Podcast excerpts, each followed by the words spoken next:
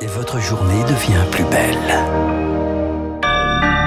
Excellent début de journée à l'écoute de Radio Classique. Il est 6h30, voici votre premier journal. La matinale de Radio Classique avec François Geffrier. Et l'essentiel ce matin, Charles Bonner commence avec une recherche de solutions. Les ministres de l'Intérieur européens se retrouvent à Bruxelles pour trouver une ligne commune sur l'immigration clandestine après la passe d'armes entre Français et Italiens sur l'accueil de l'Ocean Viking. Ce bateau avec ses plus de 200 migrants finalement accueillis à Toulon. Depuis, on assiste à des échanges d'amabilité entre les deux voisins, ce qui complique forcément l'apaisement Victoire Fort. Avec l'amarrage de l'Ocean Viking, la France a sorti sa grosse voix pointant du doigt l'irresponsabilité de l'Italie. Sous sa présidence cet été, l'Europe était parvenue à se mettre d'accord sur un mécanisme de solidarité face aux flux migratoires. Marie-Laure Basilien-Guinge, professeure de droit européen des migrations. Il n'y a rien d'obligatoire, tout est sur la base du volontariat. La déclaration n'a aucun caractère contraignant et donc ne propose pas de réel mécanisme de solidarité au niveau de l'Union. Cette déclaration n'aura donc pas servi à grand-chose. Les accords européens en matière migratoire sont un véritable serpent de mer. Pourtant, un pacte est bien dans les cartons. Reste au ministre de s'entendre et c'est là que ça bloque. Pascal Joannin, directrice générale de la Fondation Schumann. Le projet de la Commission il a été déposé en septembre 2020, il y a deux ans il y a deux ans, au lieu de se mettre d'accord et se dire il faut une politique européenne qui est la seule qui peut être possible. On a l'impression que chacun réagit un peu nationalement, les Suédois, les Italiens, les Français, et qu'on n'a pas cette vue d'ensemble. Et la tendance est plutôt au durcissement des politiques nationales, ce qui pourrait aboutir à de nouveaux blocus maritimes et de nouvelles brouilles diplomatiques en perspective. Victoire fort, pas de consensus européen non plus sur le plafonnement du prix du gaz souhaité par la France, refusé par l'Allemagne. Lors de chefs de gouvernement, Elisabeth Borne et Olaf Scholz se rencontrent aujourd'hui à Berlin. Et on y revient dans le journal de l'économie dans 5 minutes. Il est 6h32, une soirée chaotique à l'Assemblée nationale. Et pour une fois, on change les rôles. L'ordre du jour était décidé par la France insoumise dans le cadre de sa niche parlementaire. Les insoumis présentaient hier un texte sur la réintégration des soignants non vaccinés. Décision héritée de la période Covid. Bonjour Augustin Lefebvre. Bonjour Charles, bonjour à tous. Et cette fois-ci, la majorité relative a utilisé les techniques de l'opposition. Eh oui, elle a joué la montre pour empêcher le vote. Multiplication des stratagèmes. La présidente Naïma Mouchou est débordée. Rappel au règlement? Alors j'ai d'abord une demande de suspension de séance. Les esprits s'échauffent. Point d'orgue l'intervention du député de Guadeloupe, Olivier Servat, membre du groupe indépendant Liberté et Territoire. Il s'adresse à l'exécutif. Vous êtes content d'avoir pu trouver euh, une petite mesquinerie euh, obstructive? Tu vas la fermer. Non, c'est pas possible. Nouvelle suspension de séance. Au retour, Olivier Véran, porte-parole du gouvernement, répond. Je m'étonne un tout petit peu, honnêtement, du niveau de tension que je n'ai jamais vu en 12 ans de Parlement. Juste avant minuit, son successeur à la santé, François Braun, tente tente de reprendre la parole.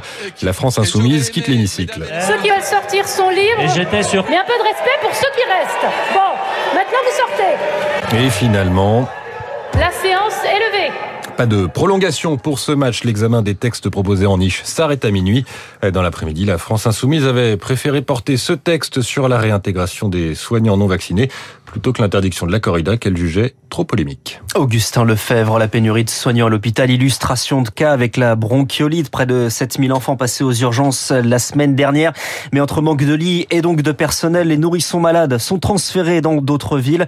Mais ça n'est pas sans conséquence. Laurent Dupic est le coordinateur du SMUR à l'hôpital Necker à Paris. On a une mise en danger globale avec des prises en charge qui ne répondent plus à la norme. Et emmener un enfant, même si on le stabilise, pendant 2-3 heures. C'est ça qui est proprement révoltant. On gère la bronchiolite comme une crise Covid alors que ce n'est pas une. Pour pouvoir bien fonctionner pour les patients graves, on est obligé de moins bien fonctionner en décalant des chirurgies, en décalant des consultations. Et c'est cette mise en danger-là qui est révoltante. Et Laurent Dupic, jouant par Rémi Pfister, le plan blanc est déclenché également depuis hier au CHU de Nantes. Les visites sont désormais interdites dans les maternités, sauf pour les pères. C'est un premier pas vers l'inscription de l'IVG dans la Constitution. On parlait des divisions et pourtant hier les députés de tous les partis ont réussi à s'entendre sur un texte commun avec le soutien d'Éric Dupont-Moretti au texte insoumis. Le Sénat doit encore valider le texte dans les mêmes termes, ce qui n'est pas encore gagné dans une chambre à majorité de droite. Un vote symbolique alors qu'aujourd'hui c'est la journée de lutte contre les violences faites aux femmes. Emmanuel Macron se rend à Dijon, visite d'une école de formation de la gendarmerie pour euh, suivi de la visite d'un tribunal pour une rencontre avec des magistrats et des victimes, des victimes à qui l'on reproche souvent de ne pas porter plainte, qui n'ont pas forcément confiance en la justice, entre le faible taux de condamnation et divers obstacles, dont celui du coup, Lucille Pétavin est historienne spécialiste des rapports hommes-femmes. Il y a des coûts pour constituer des preuves, des coûts médicaux, d'huissier, les frais d'avocat. Cela peut aller jusqu'à quelques dizaines de milliers d'euros par an. Il y a des aides, notamment l'aide juridictionnelle, mais elle est plus élevée pour les prévenus que pour les victimes. Donc ça peut être extrêmement dissuasif. Aujourd'hui, on dit, mais finalement, il n'y a qu'à porter plainte, mais la justice n'est pas gratuite, loin de là, pour les victimes. Lucille Pétavin, auteur d'une étude sur ce coup pour la Fondation des femmes interrogée par Eric Kioch. La justice s'intéresse au lien entre le pouvoir et les cabinets de conseil. L'un en particulier, l'américain McKinsey. Deux informations judiciaires sont ouvertes par le parquet national financier. La première sur les comptes de campagne d'Emmanuel Macron en 2017 et en 2022.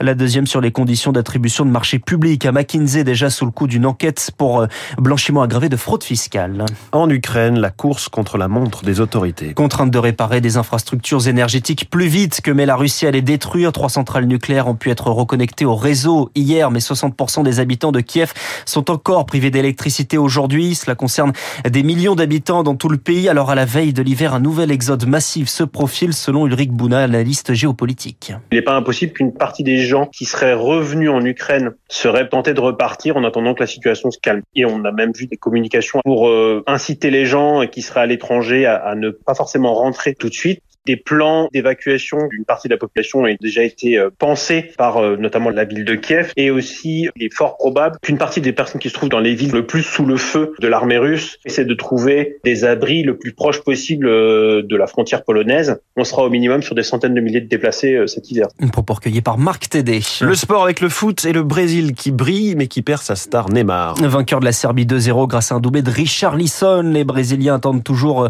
en revanche des nouvelles de leur attaquant star.